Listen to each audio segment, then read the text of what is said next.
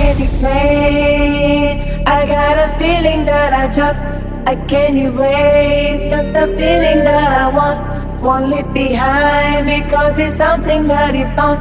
It's on my mind. I guess it goes like na na na na na na. na.